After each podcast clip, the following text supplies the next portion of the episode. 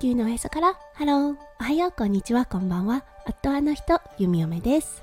このラジオはオーストラリア在住。そろそろ20年の弓嫁がオーストラリアのこと育児のことそしてパートナーシップについてマクロからマイクロまで幅広くお話しするラジオです。今日もこのラジオに遊びに来てくださってありがとうございます。今日は3月28日火曜日ですね。皆さんどんな火曜日の午後お過ごしでしょうか？オーストラリアは今日はね暖かいのですがとても湿度があります。もうね床がベタベタしていてはいあのお掃除をしていてもねなかなかほこりが取れないというような状態です。うん季節の変わり目だなぁと本当感じている今日となっています。はいそれでは最初のコーナーネイティブってどう話す？今日の Aussie English。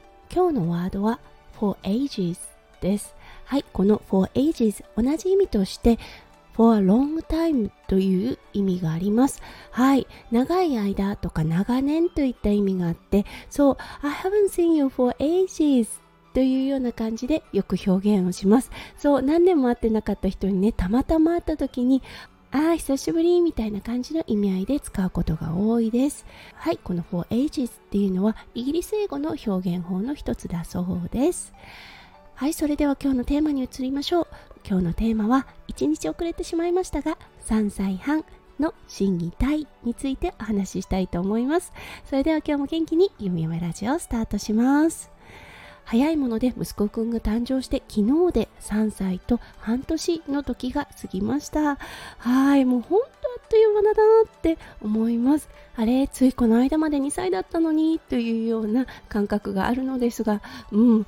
子供の成長は本当に早いなと思います。はい。そして先月が日本に行ってお休みをいただいていたので2ヶ月ぶりのこの審議体となってます。はい。それではどんな成長が見られたのか行ってみましょう。はい。それでは息子くんの成長記録3歳半の心の部分芯の部分ですね。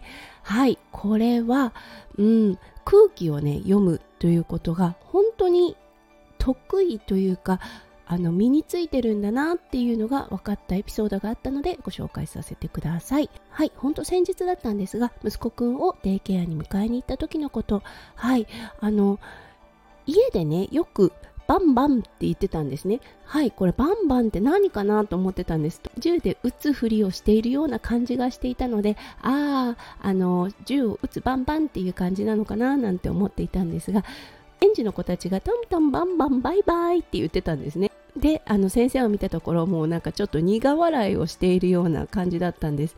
それで気がついた。ああバンなるほど。お尻かと思ったんですね。うん。3歳とかなぜかはわからないですが本当にあのお尻だったりとかゲップだったりとか好きですよね。あの話題にすることとか。あとうんちとかね。すごく面白いものとして捉えてますよね。そうそれでねそれが園であのデイケアの方で流行ってたみたいなんですね。でそこまで悪い言葉というわけでもないので一応先生たちも止めていなかったというような状態だったみたいなんですね。で家では多用しているこのバンバンという言葉。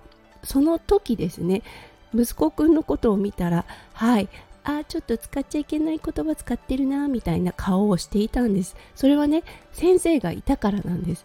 そう家ではね全然普通に当たり前のように使っているこの言葉を先生の前ではあ言っちゃいけない言葉使ってるみたいな顔をするんですねあーなるほどって思ったんです。そのくらいその苦笑いしている先生の顔をちゃんと伺うことができてるんだなあーなるほど空気を読むタイプなんだなっていうことが分かりました。これはねほんと数ヶ月前には見られなかったことなのでああ面白いな成長してるなっていうことが気がつきましたはいそれでは3歳半の義の部分に行きましょう。はい、これはね、数ヶ月前のあの審議体の方でもお伝えしましたが、はい、この数字の敏感期が来てるっていうことをご紹介しました。うん、本当にね、この2ヶ月で数字、ひらがな、そしてアルファベットにとても興味を持ち始めました。うん、今数字に関しては12そうですね時計と同じ12まで理解をすることができてあと10、20、30、40というね、その後ろに0がつくタイプの数も理解できるようになってきました。そうよくね40キロ制限の道を走る時とかはママ40というような感じで言われたりします。そして自分の名前ママの名前はいどちらもですねアルファベットひらがな両方を理解するようになってきて自分のひらがなだったりアルファベットを見つけると嬉しそうに指をさして教えてくれたりします。はい。残念ながらあの夫翔ちゃんの庄司という名前だったんですがちょっと難しいです。濁音が入り小さいあの「よ」が入るので少しね説明が難しいので翔ちゃんの名前を理解するのはもう少し先になりそうです。はいそれでは次「タイ」の部分に移りましょう。はい「タイ」これ睡眠の変化がよくあった2ヶ月だなと思いました。はい前はねお昼寝をしても夜は決まった時間に寝ることができたのですが最近お昼寝を少し長めにしてしまった場合そうデイケアでねちょっと遊び疲れた時にお昼寝というものをしてしまった場合ですね夜寝ることができなくなりました。うん普段であればお昼寝をしないのでもう時間になればねパターンと寝てくれるタイプの子だったんですがお昼寝をした時はい特にデイケアに行った時ですねはもう全然寝ないです。そばにいても苦しそうだな寝苦しそうだなっていうような状態です。そしてね自分でも言います今日は寝れないというような感じではい訴えたりします。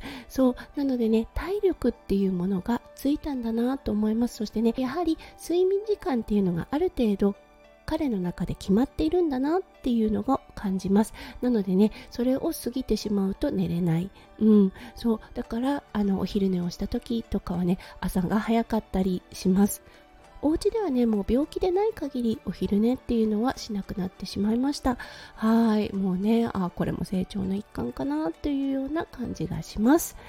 はい、ということで息子くん昨日で3歳半を無事迎えることができました。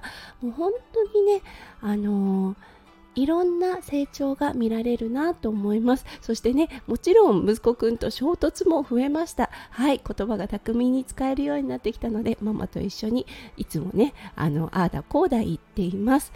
はいだけどね健康でいてくれること笑顔でいてくれることそしてねお家に花を咲かせてくれる存在である息子くん。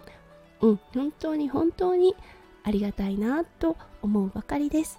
はい、ということで今日も最後まで聞いてくださって本当にありがとうございました。皆さんの一日がキラキラがいっぱいいっぱい詰まった素敵な素敵なものでありますよう弓嫁心からお祈りいたしております。それではまた明日の配信でお会いしましょう。地球のおへそからハロー弓嫁ラジオ弓嫁でした。じゃあね、 bye bye。